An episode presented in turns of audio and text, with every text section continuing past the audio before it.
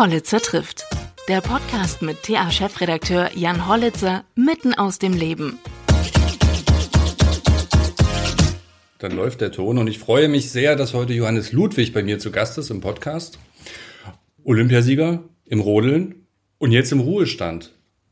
Ein Jahr vor der WM in Oberhof, quasi seiner sportlichen Heimat. Wie passt das zusammen?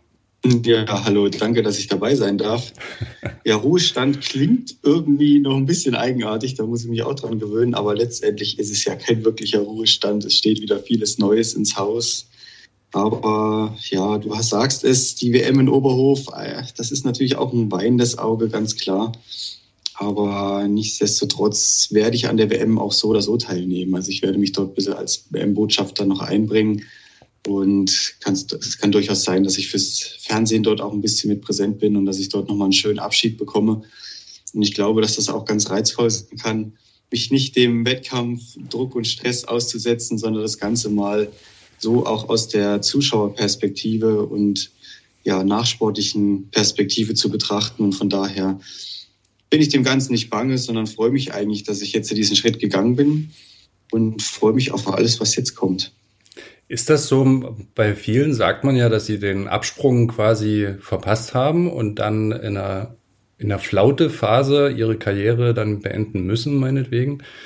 War das so ein Punkt, dass du sagst, okay, ich habe jetzt alles erreicht, ähnlich wie Nico Rosberg und sagt dann, okay, das, das war's jetzt und ich muss das Schicksal nicht noch weiter herausfordern?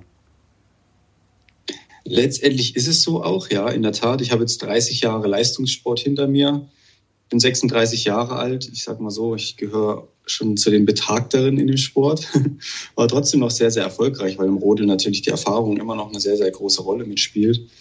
Und bin dankbar dafür, dass ich es jetzt noch mal so weit geschafft habe. Aber ich sage auch immer, die größte Schwäche der Menschheit oder eine der größten Schwächen der Menschheit ist äh, die Gier nach immer mehr und immer mehr. Und ich habe jetzt so viel erreicht im Rennrodeln, mehr vom sportlichen Erfolg geht nicht. Und ähm, von daher bin ich ganz glücklich, jetzt so am Höhepunkt abtreten zu können.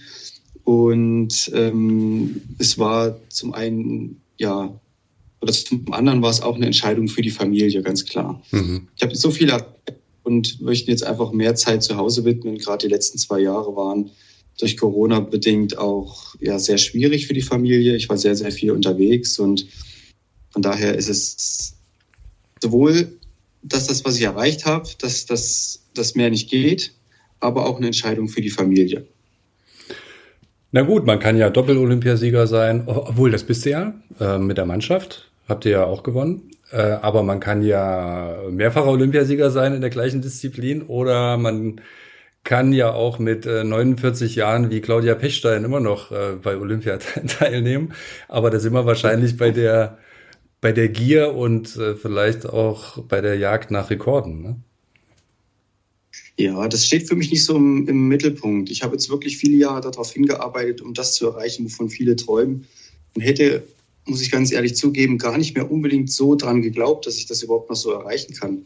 Letztendlich haben mich die letzten Jahre immer so ein bisschen auf die Freude an dem Sport mit am Ball gehalten und schon das Bewusstsein, dass ich einiges erreichen kann. Aber ja, der ausschlaggebende Punkt war letztendlich die Familie. Und ähm, wie gesagt, ich bin da jetzt nicht derjenige, der jetzt noch einen Olympiatitel und noch irgendeinen Titel dort äh, unbedingt haben und einheimsen möchte, sondern ich bin jetzt glücklich mit dem, was ich erreicht habe und möchte jetzt, wie gesagt, dann neue Wege gehen. Und das steht dann im Mittelpunkt und da freue ich mich auch drauf. Und das ist, glaube ich, das Wichtigste, jetzt nicht wehmütig zu sein und zu denken, ach, was könnte ich jetzt noch einfahren, welche Erfolge und den noch und den noch, sondern ich freue mich jetzt einfach auch, ja, neue Wege zu gehen und mir steht noch vieles offen in meinem Leben. Ich bin 36 Jahre. Es beginnt sozusagen ein neuer Lebensabschnitt und ähm, ja, der rückt jetzt im Fokus bei mir. Du hast ja gerade gesagt, die Freude am Sport hatte ich dran gehalten. Ich erinnere mich, dass wir uns vor ein paar Jahren mal gesprochen haben. Und da hast du doch sehr gehadert und hattest sogar gesagt, vielleicht ist das schon deine letzte Saison. Und hattest schon überlegt, aufzuhören. Gab Zeiten, weiß gar nicht, ob du schon gerodelt bist, als der Hackel noch aktiv war. Ich glaube ja. Ja. Ja, der hatte, hat, äh, eine Saison vorher aufgehört, bevor ich angefangen habe. Also ich bin nicht mehr äh, gegen ihn gerodelt. Mhm.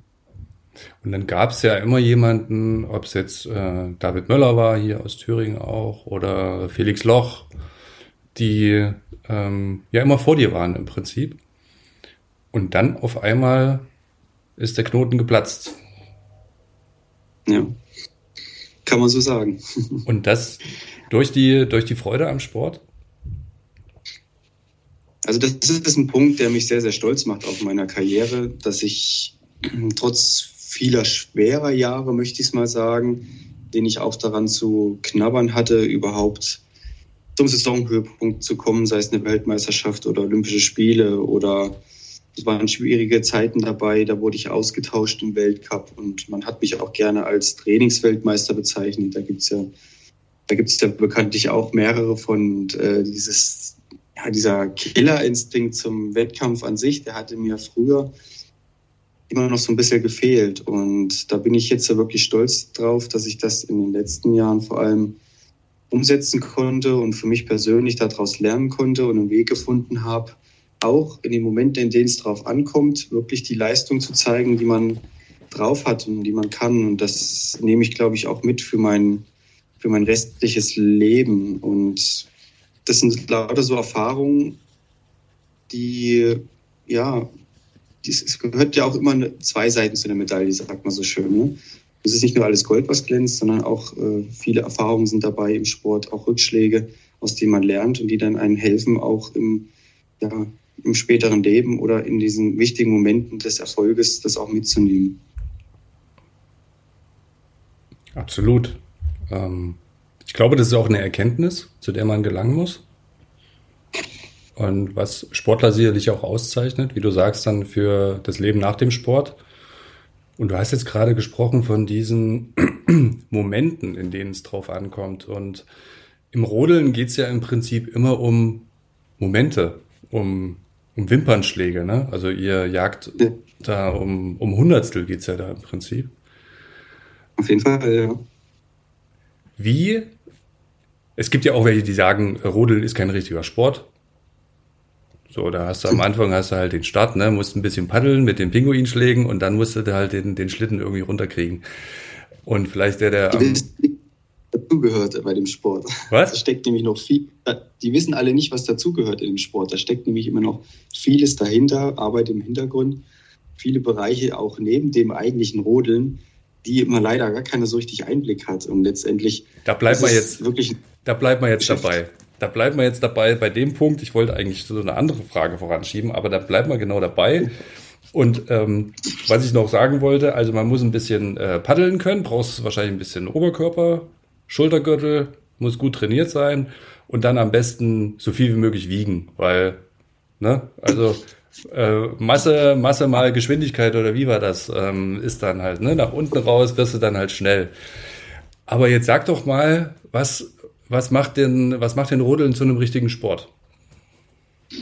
Das ist blanke Theorie, was du gerade gesagt hast. Ne? Das ist, also es gehören wirklich viele, viele, viele Komponenten dazu. Und das, das wächst natürlich auch äh, über die Jahre, ne? ganz klar. So, so, ein Sportler im Rennrodeln, der ist nicht von jetzt auf gleich gemacht. Und das zeigen auch immer wieder äh, Projekte hinsichtlich Olympischer Spiele, beispielsweise jetzt in China. Da versucht, äh, versuchen die Chinesen ein schlagkräftiges Team nochmal innerhalb von, sagen wir mal, fünf, sechs Jahren vor den eigentlichen Spielen aufzubauen. Und schaffen es aber nicht, wie beispielsweise Bob Skeleton, da ist es vielleicht ein bisschen einfacher. Aber im Rennrodeln brauchst du wirklich viele Jahre, auch gerade als Kind, in denen du einfach lernst, wie so ein Schlitten zu beherrschen ist, wie so ein Schlitten zu handhaben ist und wie du auf unterschiedliche Situationen reagierst. Es, es kommt ja alles wirklich so schnell in Überschlägen. Und du musst eigentlich schon immer der Situation voraus sein. Mhm. Und für so viele ja, Fahrweisen parat haben, die du gar nicht mehr bewusst abrufen musst, sondern das passiert automatisch im Kopf. Und das klappt nur durch Üben, Üben, Üben über die vielen Jahre. Und das ist, das macht es ist eine Komponente, die es zum richtigen Sport macht, dass man das einfach trainieren muss. Man muss das üben. Man lernt einfach nur über die Jahre der Erfahrung, der schmerzhaften Bandenberührungen, oder auch der Stürze, die man gehabt hat, dort lernt man einfach nur draus und das gehört halt einfach dazu. Und deswegen muss man gerade in den jungen Jahren unheimlich viele Läufe abspulen. Das, das werden dann weniger, wenn man mehr Erfahrung hat. Dann kann man mehr wirklich sich auf den Einlauf konzentrieren und auf die Qualität. Und das Ganze trainieren wir natürlich auch im Sommer. Ne, das kann man auch mit Rollen am Schlitten üben. Und das ist eine wesentliche Komponente, die es zum Sport macht. Und zum anderen ist es ja, die athletische Komponente für den Start hauptsächlich, mhm. um oben loszukommen. Dort widmen wir eigentlich fast den kompletten Sommer, um dort Muskulatur aufzubauen, die Technik zu verfeinern, weil es doch auch sehr speziell ist, diese Starttechnik. Also in meinem Fall zum Beispiel, ich war da immer sehr, das war meine Dominanz am Start. Und ich war gar nicht unbedingt derjenige, der in den Kraftwerten ganz, ganz vorne war. Ich war immer sehr gut mit dabei, hatte eine sehr gute Basis.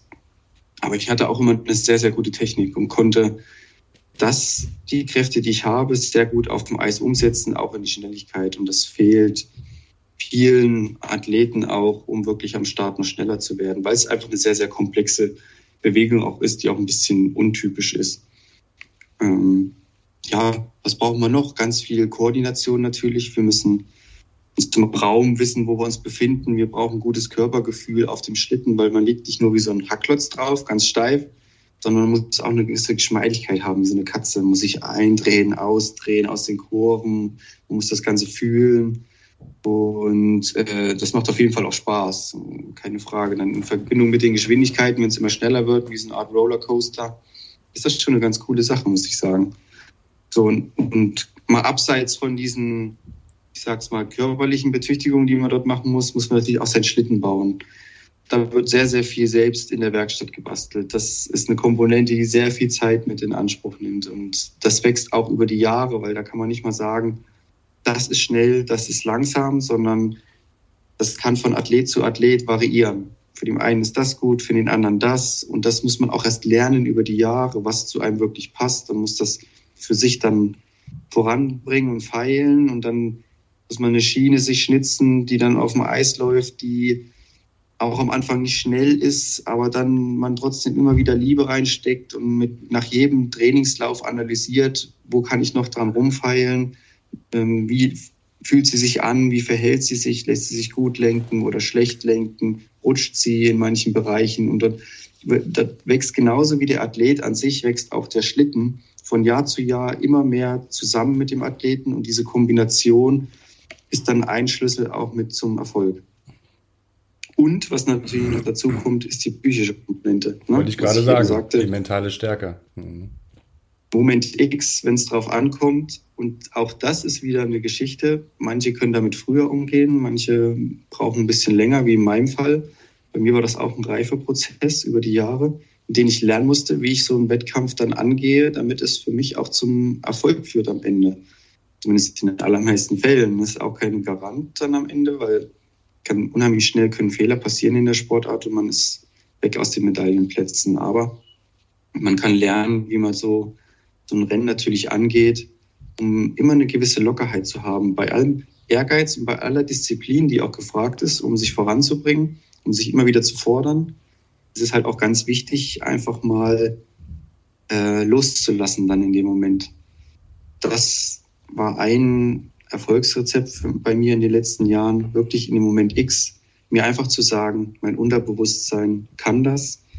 Ich lasse es jetzt einfach laufen und ich kann einfach aufgrund der vielen Erfahrungen, die ich habe, auf unterschiedliche Situationen einfach reagieren. Das passiert automatisch. Und darauf habe ich mich verlassen und schon kam eine gewisse Lockerheit rein.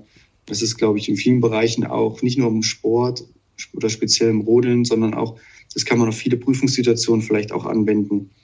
Einfach sich eine gewisse Lockerheit zu bewahren bei aller guter Vorbereitung, die man auch da reingesteckt hat. Und sei es auch noch so wichtig, wie man das für sich einschätzt, ist es wichtig, immer noch eine gewisse Lockerheit sich zu bewahren und sich nicht abhängig zu machen von dem Erfolg. Genau. In, in Anbetracht der Vorbereitung, wie du sagst, also man spricht ja von diesem berühmten Flow, in dem man kommen muss. Aber denn, da kommt man ja nur rein, wie du sagst, mit Erfahrung. Du kennst die Bahnen über die Jahre Und ähm, ohne Vorbereitung kommt man natürlich dann auch nicht ähm, zu dieser Erkenntnis oder zu dieser Bewusstseinseinstellung. Ich kann das, ne? Ähm, weil du dir sicher bist, du hast jetzt alles gegeben in der Vorbereitung und im Training. Und jetzt lässt es halt einfach mal laufen. In der Tat. Also das musste ich auch erst lernen. Und ja, aber ich glaube, es hilft mir auch in meinem späteren Leben jetzt weiter. Aber was wichtig ist, glaube ich, trotzdem, wie du sagst, auch die gute Vorbereitung. Also man darf natürlich sein Schicksal nicht einfach so dem Glück überlassen. Man kann seinem Glück auf die Sprünge helfen, das ist ganz wichtig, aber halt durch eine gute Vorbereitung. Und da muss man diszipliniert sein und am Ball bleiben und immer auch auf verschiedene Situationen oder neue Situationen das Ganze immer wieder anpassen. Ne? Die Welt verändert sich ja so schnell und das betrifft auch die Leistungssportler. Genauso beispielsweise die Corona-Zeit. Ich musste mein Training auch umstrukturieren, ne? weil beispielsweise Trainingsmöglichkeiten wie Fitnessstudios geschlossen hatten, mhm. auf die ich sonst immer zurückgegriffen habe, musste mir dann immer wieder was einfallen lassen, wie ich das am besten dann umsetze. Und genauso gibt es viele in so einer Sportlerkarriere, viele, viele Situationen, auf die man immer wieder reagieren muss und immer, die man immer wieder anpassen muss. Und deswegen ist es wichtig, trotzdem immer am Ball zu bleiben und sich selbst immer wieder zu fordern. Weil Stillstand ist der erste Rückschritt, so ist das nun mal. Und es ist im Leistungssport noch viel krasser als in, in anderen Bereichen. Ähm, ja, aber das macht ja auch irgendwie den Reiz wieder aus. Ne? Sonst wird es ja irgendwie langweilig. Selbst wenn, ja, wenn man jeden Tag in das Fitnessstudio geht oder in den Kraftraum, wird ja auch das langweilig. Manche machen das abends immer noch mal nach ihrer Arbeit, um sich ein bisschen abzulenken, ein bisschen auszupowern, um ja, ein bisschen was anderes in den Kopf zu bekommen. Für mich Urlaub nie nochmal irgendeinen Aktivurlaub zu machen, sondern einfach mal die Füße baumeln zu lassen, weil es letztendlich so ein Stück weit Arbeit war. Und da musste ich auch immer wieder ein bisschen Abwechslung reinbekommen, mhm. um ja, das so ein bisschen leichter zu machen, um sich besser zu motivieren zu können und sich immer wieder zu fordern. Ne? Und, ja, aber wie gesagt, das war irgendwie so der Reiz auch an der ganzen Geschichte, hat auch immer wieder Spaß gemacht. Und ich glaube, ich habe das ganz gut hinbekommen war in den letzten Jahren ja auch dadurch, dadurch, dass ich umgezogen bin aus dem Thüringer Raum weg, familiär bedingt, ähm, war das für mich ja auch ganz, ganz wichtig, weil ich auf mich selbst gestellt war. Ich musste mich selbst auch irgendwie alleine immer ein bisschen fordern, hatte gar nicht so die Trainingskollegen.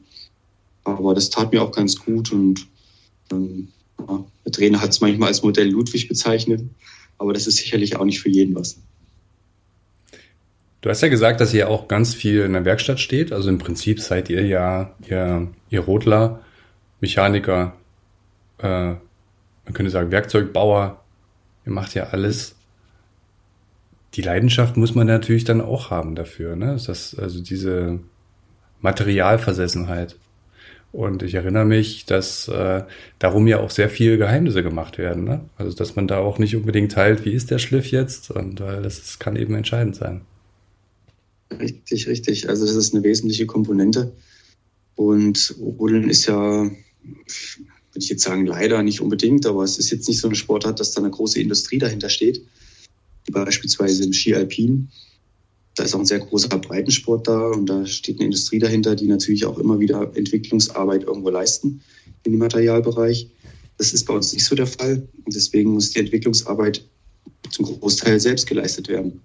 Mhm. Und da spielt sehr, sehr viel natürlich im Schlittenkeller ab. Und man bastelt relativ viel, baut sich seine eigenen Liegeschalen vor, baut sich seine eigenen Liegenschalen. Man lernt, da, lernt mit der Zeit, wie man das macht. Hat vielleicht auch hin und wieder seine Partner, die einem das zeigen oder einen dort unterstützen. Die muss man sich auch selbst suchen. Oder man findet sie auch bei der FES, dem Forschungs- und Entwicklungsinstitut für Sportgeräte in Berlin, mit Außenstelle in Oberhof, die natürlich auch immer mit unterstützen. Aber die haben auch natürlich kapazitätsbedingt ihre Grenzen.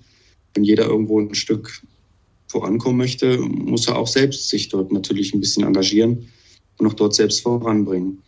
Weil nicht jeder Schlitten ist für jeden gleich. Also es geht ja schon bei der Körperform los.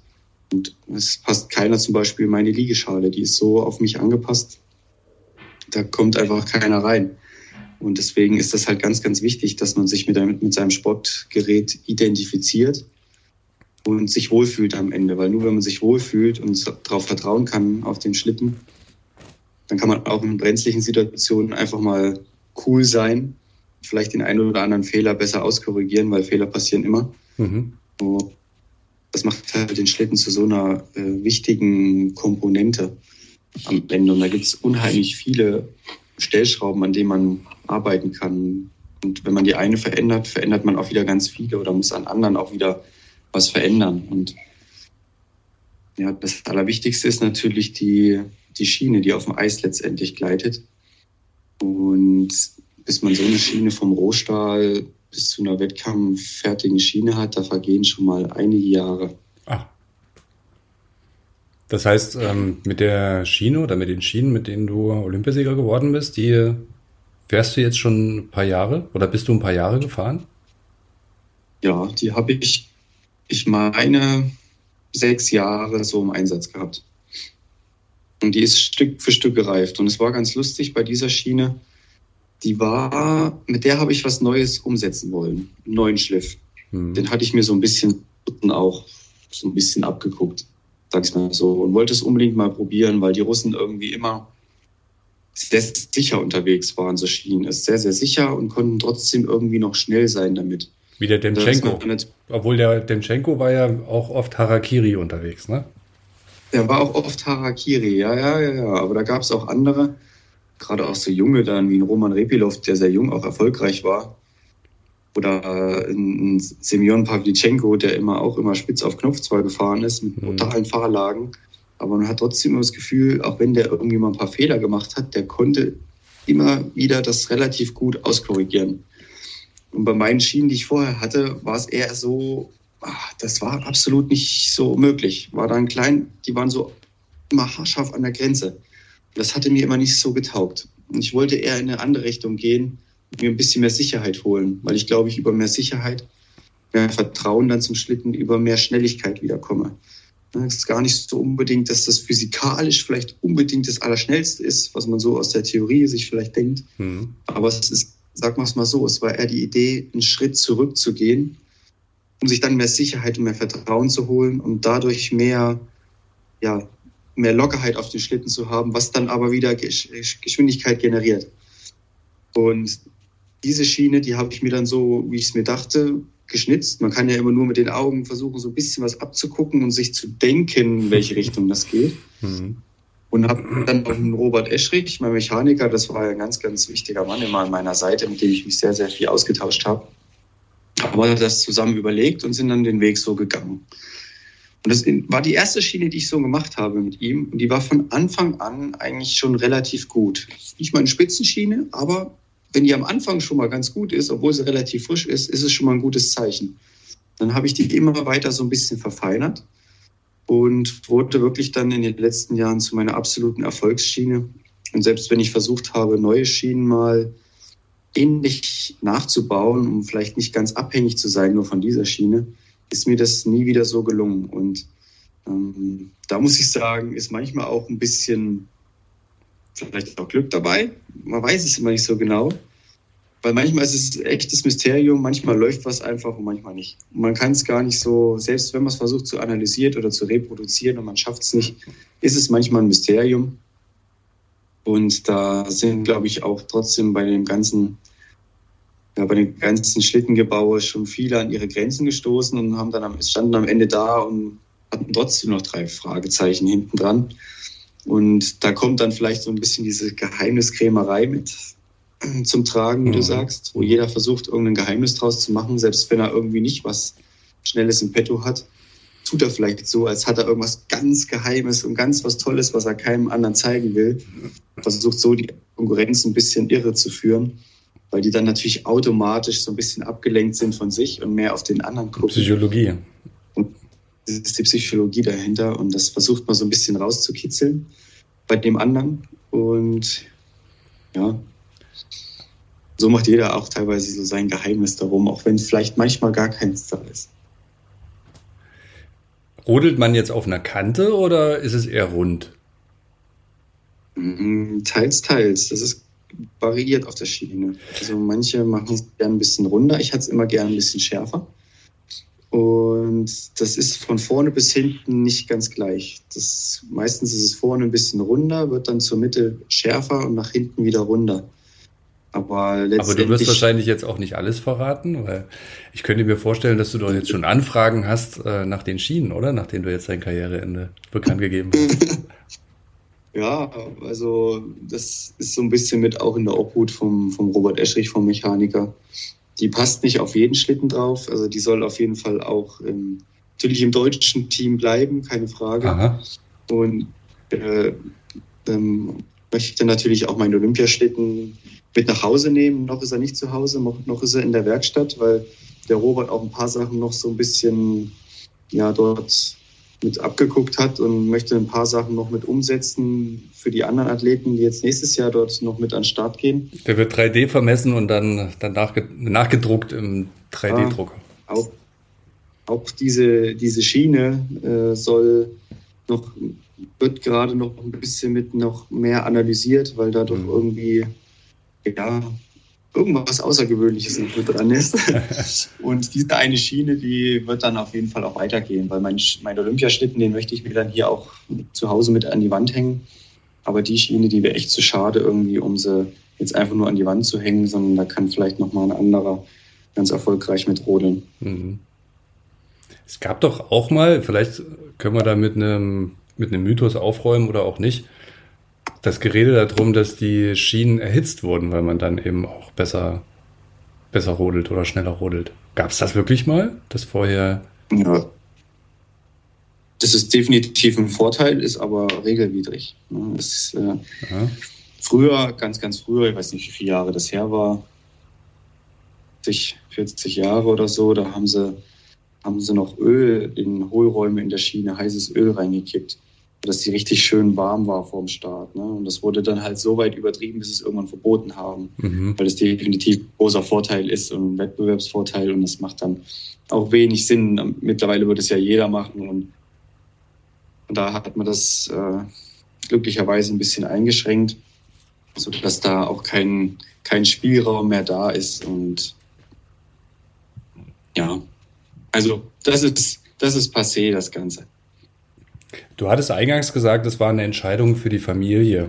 Ähm, vor allem auch äh, die Corona-Jahre haben dich geprägt jetzt. Du warst ja vorher, vor Corona, auch viel unterwegs. Das Pensum hat sich ja eigentlich nicht äh, verändert. Kam da so eine äh, Isolationszeiten immer mit dazu, dass du dann länger weg warst von zu Hause? Oder warum hast du das vorhin so betont? Ja, ja, ganz bewusst. Also mit den Olympischen Spielen hat sich das immer mehr zugespitzt. Und ich, ähm, meine Tochter, die ist ja in der Kita, mein Sohn ist in der Schule, meine Frau arbeitet auch in der Kita. So sind das irgendwie drei Hotspots, mhm. ja, wo man sich unheimlich schnell anstecken kann. Und sie waren auch mehrfach in Quarantäne. Dieses Risiko wollte ich einfach nicht eingehen, so kurz vor den Olympischen Spielen das irgendwie zu gefährden. Und habe dann bewusst immer gesagt, ich bleibe weg von der Familie, fahre nicht nach Hause, sondern ja, übernachte eine Nacht mehr im Hotel und fahre dann gleich zum nächsten Wettkampfort und verbringe dort halt die Zeit. Oder in irgendwelchen Übergangszeiten war ich auch mal in Oberhof in der Wohnung, die wir dort noch haben. Mhm. Und äh, habe die Zeit dann dort verbracht. Zum Beispiel auch direkt fünf Tage vor den Olympischen Spielen. Da hat man noch mal fünf Tage Luft. Ich hätte auch locker nochmal nach Hause fahren können, habe es aber nicht gemacht. Das, letztendlich wurde ich auch bestätigt, weil genau in der Zeit hatte die Familie dann positive Corona-Fälle. Mhm. Das wäre natürlich so ärgerlich gewesen, wenn ich dann kurz vorher oder auch in der Vorbereitung, wenn es um Qualifikationsrennen geht, ich dort irgendwo nicht teilnehmen kann oder irgendwelche wichtigen Lehrgänge verpasse, in denen ich meinen Schlitten auch noch weiter, ja, an den, meinen Schlitten weiter feilen möchte sind wir eigentlich bewusst den Weg gegangen, dass ich mich halt mehr und mehr isoliere. Und ja, das war natürlich für die Familie hart, weil ich letzte Saison war ich ja, vor Weihnachten sieben Wochen am Stück unterwegs, über Weihnachten acht Tage zu Hause, danach wieder sieben Wochen am Stück unterwegs. Und auch davor, in der Vorbereitungszeit im Herbst, war ich auch nur sporadisch wirklich mal zu Hause und wirklich viel unterwegs. Also man kann das fast an zwei Händen abzählen, wie ich in der letzten Saison zu Hause war an Tagen. Und das war für die Kiddies nicht einfach, das war für mich nicht einfach, das war für die Frau nicht einfach, die zu Hause Haus und Kinder mhm. alles schmeißen muss. dann auch keine Zeit für sich hatte, mhm. immer wieder zurückdecken musste. Aber das, ja, wie das alle für Olympia, für mich, für Olympia gemacht haben. Und da bin ich sehr, sehr dankbar, dass sie da alle so mitgespielt haben auch. Und dass ich das am Ende natürlich auch so mit dem Erfolg wieder zurückzahlen konnte. Das ist natürlich nicht selbstverständlich und das hätte auch nach hinten losgehen können. Dann hätte mir auch keiner den Hals umgedreht hier zu Hause. Die wären trotzdem alle glücklich gewesen, wenn ich einfach nur wieder nach Hause gekommen wäre. Aber so ist natürlich umso schöner. Aber es war eine schwierige Zeit. Aber wir haben die gemeinsam so entschieden, dass wir die so gehen und letztendlich war es okay für alle. Da kann man ja jetzt fast sentimental werden und eine, eine Träne im Knopfloch haben, äh, wenn du das so erzählst. Aber äh, natürlich ist das so. Und auch hinter jedem starken Mann steht eine starke Frau. Ähm, dass sie das ähm, so akzeptiert. Das spricht sicherlich auch für eure Partnerschaft, die ihr habt. Und ähm, stellt sich trotzdem, wenn du sagst, das war auch für die Kiddies nicht einfach, hast du irgendwie das Gefühl gehabt, dass es dir mal übel genommen haben? Oder haben sie es verstanden die ganze Zeit? Der Papa rodelt oder macht Sport? Also übel genommen haben sie es mir nie, aber es war jedes Mal mit Tränen begleitet, wenn ich mal weggefahren bin. Hm. Und ich musste ganz oft natürlich anhören, auch Papa, warum fährst du jetzt schon wieder? Papa, bleib doch noch da. Und kaum war ich zu Hause, haben sie mich eigentlich schon wieder gefragt, wann ich wieder fahre, weil sie hm. das natürlich schon wussten. Und ja, ich glaube, letztendlich war es nicht so schlimm für sie, weil sie ja eigentlich so von Anfang an damit aufgewachsen sind und es nicht anders kannten. Mhm natürlich mit den Jahren, als sie ein bisschen älter wurden, das alles ein bisschen mehr realisiert haben und dann schon immer ein bisschen mehr Wehmut dabei war. Aber wir haben das, glaube ich, ganz gut gemanagt und ja, ich sag mal so, ähm, ich habe mich eigentlich ein bisschen gewundert, als ich dann meinen Kindern verkündet habe, dass ich jetzt meine Karriere beende. Mhm. Meine Tochter irgendwie drei Tage später zu mir auf dem Weg zur Kita gesagt, so ganz beiläufig, ach Vati, es ist total schade, dass du jetzt aufhörst mit Sport. Hätte ich gerne noch ein bisschen länger im Fernsehen angeschaut. Und da dachte ich wieder, hm, okay. Das war das erste Mal so richtig, dass sie geäußert hat, dass es irgendwie schade findet, dass ich aufhöre. Sonst waren sie eigentlich immer total glücklich und fanden schade, wenn ich wieder gefahren bin. Und das war irgendwie dann so ein witziger Moment, muss ich sagen. Äh, naja, auch stolz. Auch sind halt auch stolz auf ihren Papa, ne? Also. Ja, sicher, genau, ja. Das spielte auch eine Rolle mit und fanden das schon irgendwie cool, was ich auch gemacht habe. Und sie spüren das natürlich auch im Kindergarten oder in der Schule unter ihren Freunden. Die sprechen sich natürlich auch darauf an, auf, ihren, mhm. auf mich und auf meine Erfolge. Und äh, da hat zum Beispiel äh, nach dem Olympia, Olympiawochenende sollten sie alle in der Schule erzählen, was sie so gemacht haben. Mein Sohn hat dann natürlich erzählt, er war in Oberhof, war Langlaufen, war Skifahren, das war so das Schönste eigentlich an dem Wochenende, was er so erzählt hat. Und da hatte dann, hatte dann ein so ein Schüler ihn darauf angesprochen, du, aber der Papa, der ist doch auch Olympiasieger geworden an dem Wochenende. Und er so, ach ja, genau, das war ja auch noch. also irgendwie ganz lustig, dass das für ihn äh, auch so ein Stück weit Normalität einfach ist. Ne? Er findet das cool, aber es ist auch irgendwie, ich bin für ihn einfach der Papa und nicht der Olympiasieger, mhm. sondern auch der Papa. Und das ist, glaube ich, auch ganz wichtig an der ganzen Geschichte. Und ja, von daher weisen, finden sie es auch irgendwie immer ganz cool, auch wenn die Freunde oder die Schule und die Kindergärtner sie darauf ansprechen. Und ich glaube, das macht die auch stolz. So wie du das jetzt erklärst, kann man das total nachvollziehen. Auch ein Jahr vor, vor Oberhof, das ist dann wahrscheinlich so das Kleinste eigentlich, ähm, dass du einfach was Großes zurückgegeben hast mit dieser Entscheidung, auch der Familie. Ähm, dadurch, was du eben erzählt hast, wie deine Frau das eben alles gewuppt hat alleine, und jetzt sagst, okay, jetzt reicht's auch. Ähm, es gibt natürlich auch ganz unterschiedliche Lebenskonzepte, muss man auch sagen. Es gibt sicherlich auch Männer, die ähm, äh, sagen, sie sind mal froh, wenn sie von zu Hause weg sind und müssen sich nicht um, um die Kinder kümmern. Aber wenn man eben so eine, ähm, so eine Art hat, Familienmensch zu sein, dann kann ich mir das wirklich sehr, sehr schwer vorstellen, dass das auf Dauer eben so funktioniert. So. Und letzterer Typ ist wahrscheinlich du. Dennoch, du hast es eben angesprochen, du bist dann wahrscheinlich ähm, also du warst ja jetzt nie die Rampensau, würde ich sagen. Ne? Es gibt ja Sportler, die immer so in die Öffentlichkeit drängen und überall. Und das warst du als, würde ich jetzt mal behaupten, eher nicht so. Das war jetzt nicht so dein Part, sondern du hast es wirklich wegen des Sports gemacht. Aber äh, das, was du eben so beschrieben hast, ne? Ähm, auch stolz und deine Tochter sagt, schade, dass du es nicht mehr machst, hätte ich gerne im Fernsehen gesehen. Du bist jetzt quasi ein Stino, sozusagen, ein, ein stinknormaler. Ähm, nach dieser ganzen Zeit, man ist ja als Sportler, vor allem als Hochleistungssportler, ist man ja schon ein besonderer Teil der Gesellschaft. So, man, lebt, man lebt irgendwie so in seinem Mikrokosmos. Ich habe das nicht auf deinem Niveau erlebt. Ähm, ist auch schon viele Jahre her, aber ich kann das, ich, ich weiß das eben auch. Und da wird man auch mal bejubelt und beklatscht. Vielleicht wirst du auch noch mal beklatscht, wenn du irgendwo in einer Talkshow bist und darüber erzählst, aber du wirst nie mehr so als Sportler diese, diese Höhepunkte erleben, ne? diese Momente, die man im normalen Leben, also ich habe Glücksgefühle, ja, vielleicht durch die Geburt meiner Kinder so erlebt oder vielleicht auch Hochzeit und man hat so, so gewisse private, aber so, wenn man Rennen gewinnt, diese Endorphinausschüttung und diese, diese Bestätigung, das kann man, glaube ich, als Mensch, der nie auf diesem Level war, gar nicht so richtig nachvollziehen. Das alles wirst du zukünftig nicht mehr haben. Was denkst du, wie du damit umgehst?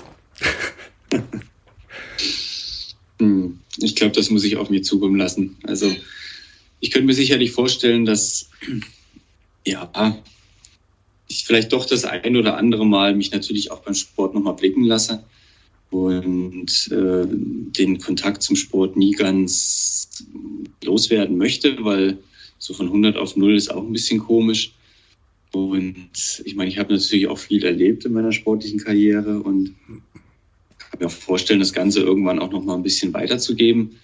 Gerade meine ganzen Erfahrungen, weil ja, mein Mechaniker, mein Trainer haben immer gesagt, du bist ja jetzt irgendwie so ein Studierter in diesem, wie so ein Studierter in dem, in dem Bereich mit so viel Erfahrung. Das ist auch schade, wenn man irgendwie dem Ganzen so jetzt komplett den, den Rücken kehrt. Und von daher. Willst du Trainer werden? Stehe ich ein Trainer jetzt nicht in erster Linie. Weil dann wärst du ja ähm, auch wieder so, weil dann wärst du ja auch wieder so viel unterwegs.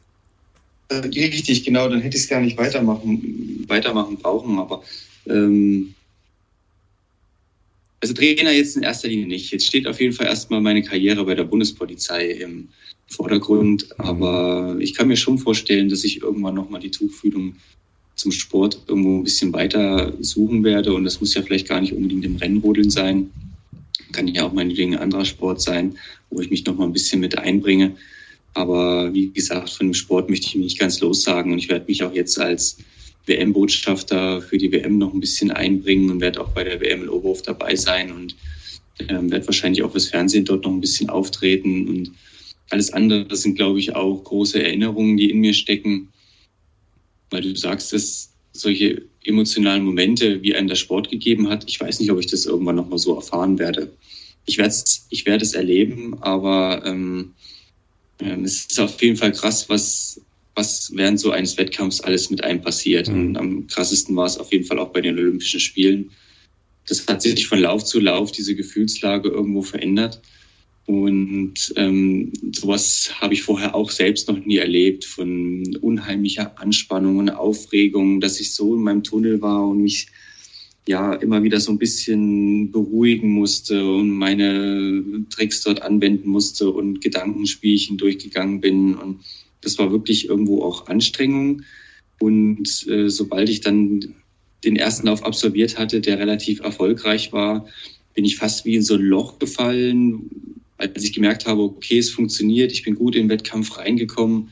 Mit einmal bin ich richtig abgesackt und war so schlapp und müde eigentlich nach so einem ersten Lauf, dass ich mich unbedingt wieder pushen wollte, aber es gar nicht so richtig geschafft habe und dann gar nicht mehr so richtig im Fokus drin war.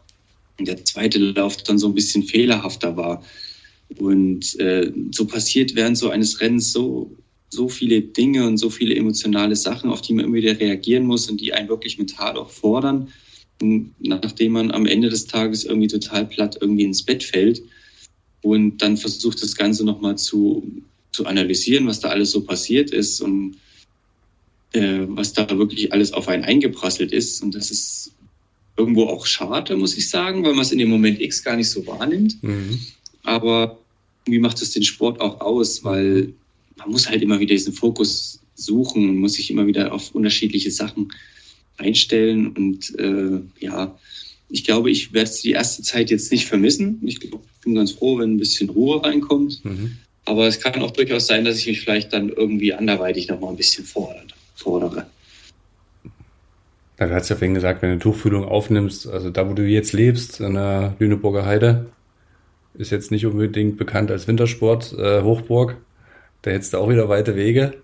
Äh, aber gut, ich will da jetzt gar nicht so viel rauskitzeln. Also wir werden ja sehen, ähm, was du da in Zukunft dann, dann noch machen wirst. Vielleicht wirst du auch einfach Berater für die Olympiaschiene ähm, von verschiedenen Leuten. Wer ähm, weiß, jetzt, ich habe auf jeden Fall eine coole Story zu erzählen. Und das werde ich jetzt auch in der nächsten Zeit hier und da ein bisschen machen und werde für die ein oder andere Firma und für die ein oder andere Veranstaltung dort noch ein bisschen tätig sein und werde. In Thüringen ja, ja auch, habe ich gelesen. Ne? Wie bitte? In Thüringen ja auch, wirst du ja auch. Ähm. Thüringen auch, ja. Das nächste ist der Außenwirtschaftstag beispielsweise. Mhm. Und da werde ich auch so ein bisschen erzählen aus meiner Erfahrung, was zum Beispiel Sportler mit Unternehmen gemeinsam haben. Ich mhm. habe auch mal ein Studium gemacht, Bereich BWL, und äh, habe meine Bachelorarbeit dann geschrieben, indem ich ja den Rennrodler, Leistungssportler als Einzelunternehmer eingestuft habe. Und letztendlich ist er so etwas auch. Dort laufen unheimlich viele Prozesse ab, wie ich es vorhin schon mal erläutert habe. Es ist nicht nur das Athletiktraining, es ist das mentale Training, es ist der Schlittenbau, es ist die Vermarktung. Mhm. Letztendlich Sponsorengewinnung, man muss für seinen Finanzhaushalt sorgen und am letzten Endes wieder investieren zu können in den Sport, um mhm. vielleicht auch am Schlitten wieder was voranzutreiben und Ausrüstung, Material, Lehrgänge und alles sowas auch bezahlen zu können. Und deswegen hat der Sportler durchaus was mit einem Unternehmer gemeinsam.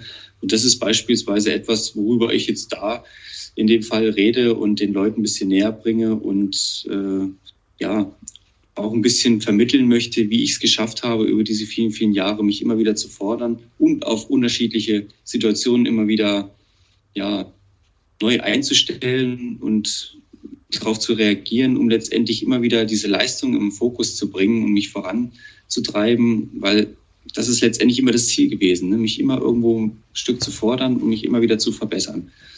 Und das ist natürlich dann durch meine Story, die ich jetzt so über die 30 Jahre erzählen kann, angefangen von dem kleinen sechsjährigen Piefke, der in Oberhof anfängt zu rodeln, über das hoffnungsvolle Nachwuchstalent, der ja immer wieder zu knabbern hatte und als Trainingsweltmeister galt und im Wettkampf nicht immer hundertprozentig das abrufen konnte, was er eigentlich drauf hatte und auch ein paar Rückschläge hatte mit vielen, vielen vierten Plätzen bei einer Weltmeisterschaft, mhm. die natürlich immer wieder an einem nagen, so knapp an diesen begehrenswerten Medaillenplätzen ja, vorbeigeschrabbelt zu sein. Oder mich zweimal für Olympische Spiele nicht zu qualifizieren, wie 2014 oder 2010. Das sind immer solche Momente in so einer leistungssportlichen Karriere, in denen man sich natürlich fragt, warum mache ich das Ganze? Warum reiße ich mir hier den Arsch auf jeden Tag? und muss mich auch mal quälen im Athletiktraining und muss dann nebenbei, wenn man sich eigentlich erholen möchte und total platt ist, noch mal einen Schlitten irgendwo bauen und ähm, muss dann noch irgendwelche Autogramme geben oder versucht dann noch irgendwo Türklinken zu putzen und noch ein paar Sponsoren zu finden. Warum mache ich das eigentlich? Ne? Und das sind natürlich alles so Erfahrungen, die ich mitnehme aus den vielen, vielen Jahren und die ich auch anderen gerne ja, vermitteln möchte und Interessierten natürlich auch ja, davon erzählen möchte. Und das möchte ich gerne machen und möchte ich auch noch ein bisschen ausbauen. Und das ist auf jeden Fall eine so eine Sache, mit der ich mich beschäftigen werde in Zukunft. Du hast vorhin gesagt, ähm, Fehler passieren immer. Und ähm, hattest du mal einen fehlerfreien Lauf oder bist, hattest du nie einen Lauf, wo du gesagt hast, oh, jetzt war alles perfekt? Ja, den, den gibt es gar nicht. Man findet immer irgendwo was. Ne? Weil ich sagen muss, dass so in den letzten Jahren ich schon sehr, sehr viele gute Läufe hatte. Aber es passiert nie ein perfekter Lauf. Und man muss in jedem Lauf immer wieder auf mhm. Situationen reagieren. Also es ist immer wieder, dass die eine Einfahrt mal ein bisschen früher oder ein bisschen später ist. Das klappt nicht hundertprozentig immer wie am Schnürchen. Aber das ist halt die Kunst, dann immer wieder das nicht zu einem Fehler werden zu lassen, sagen wir es mal so. Weil mhm. solange jetzt speziell im Rodeln der Schlitten immer im Fluss ist und man immer wieder rechtzeitig und vorausschauend darauf reagiert. Was war dein Topspeed? 154, irgendwas war mal mein schnellster. Whistler Kanada. Das war schon ziemlich zügig. Also da merkt man auch irgendwie, wie der Schlitten leicht wird und tänzelt unter einem. Das ist schon nicht so ohne gewesen, muss ich sagen. Mhm. Ja, crazy. Okay, dann kann man das vielleicht so ein bisschen nachvollziehen. 154 km/h auf Eis. Das ähm, das immer so eine Gratwanderung irgendwie dann ist, ne? Und das nicht ganz perfekt sein kann. Ja, das, das klappt einfach nicht. Ne? Man muss wirklich immer wieder darauf reagieren. Und das passiert halt so in Sekundenbruchteilen, beziehungsweise reagieren ist ja immer das falsche Wort. Ich muss ja eigentlich darauf agieren schon.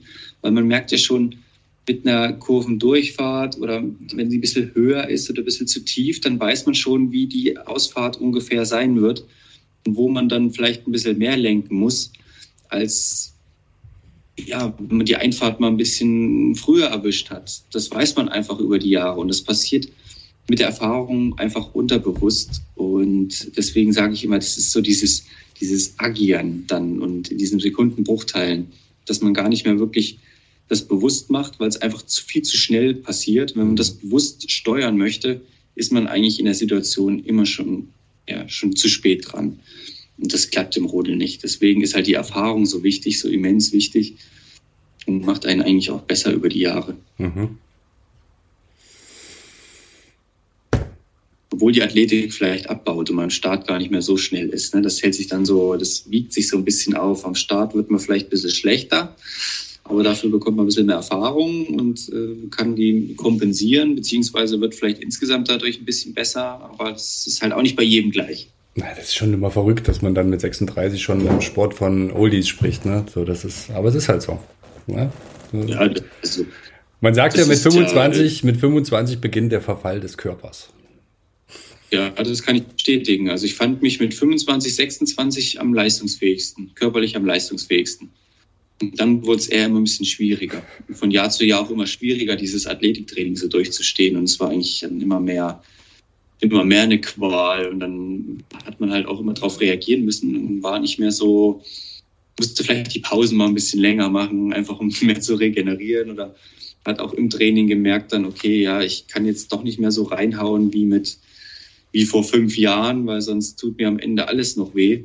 Da muss man dann auch irgendwie so ein bisschen drauf reagieren. Aber so ist das halt. Und ich sag mal, mit 36 Jahren, da ist man im, ist man die meisten Ausdauersportarten schon längst abgeschrieben. Mhm. Ja, wie gesagt, durch diese Erfahrung und die Bahnkenntnisse auf den internationalen Bahnen, auf die man natürlich auch dann von Jahr zu Jahr immer mehr Trainingsläufe hat, kann man das irgendwo noch ausgleichen, kompensieren oder kann sich sogar noch verbessern. Oder ja, das geht halt in vielen anderen Sportarten gar nicht mehr.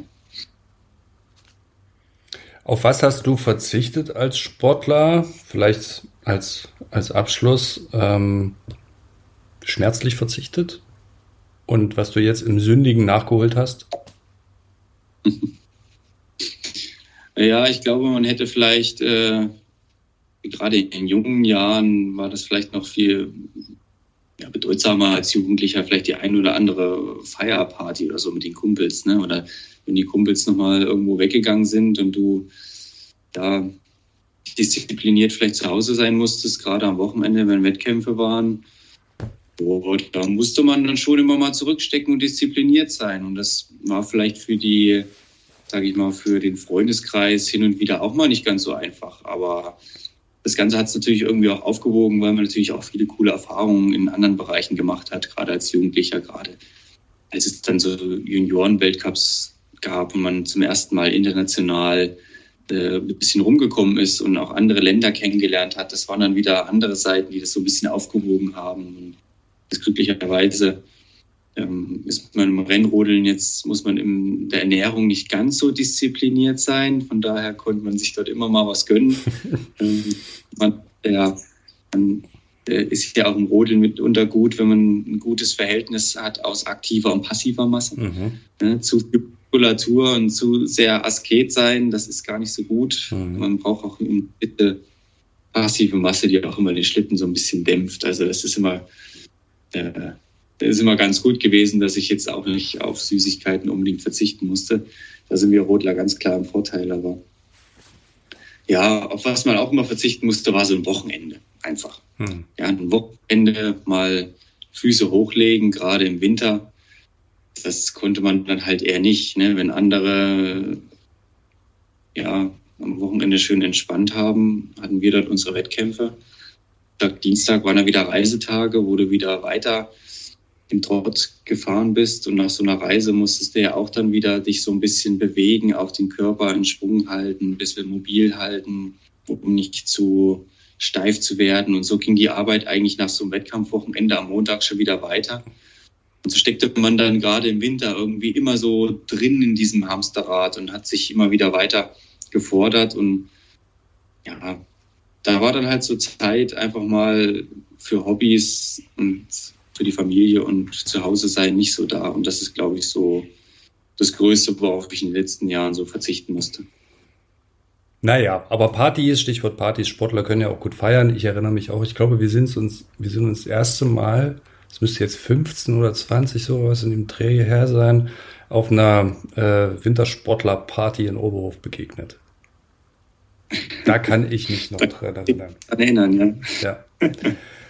Das war unsere, ja, äh, ja da, sind wir, da sind wir uns das erste Mal begegnet.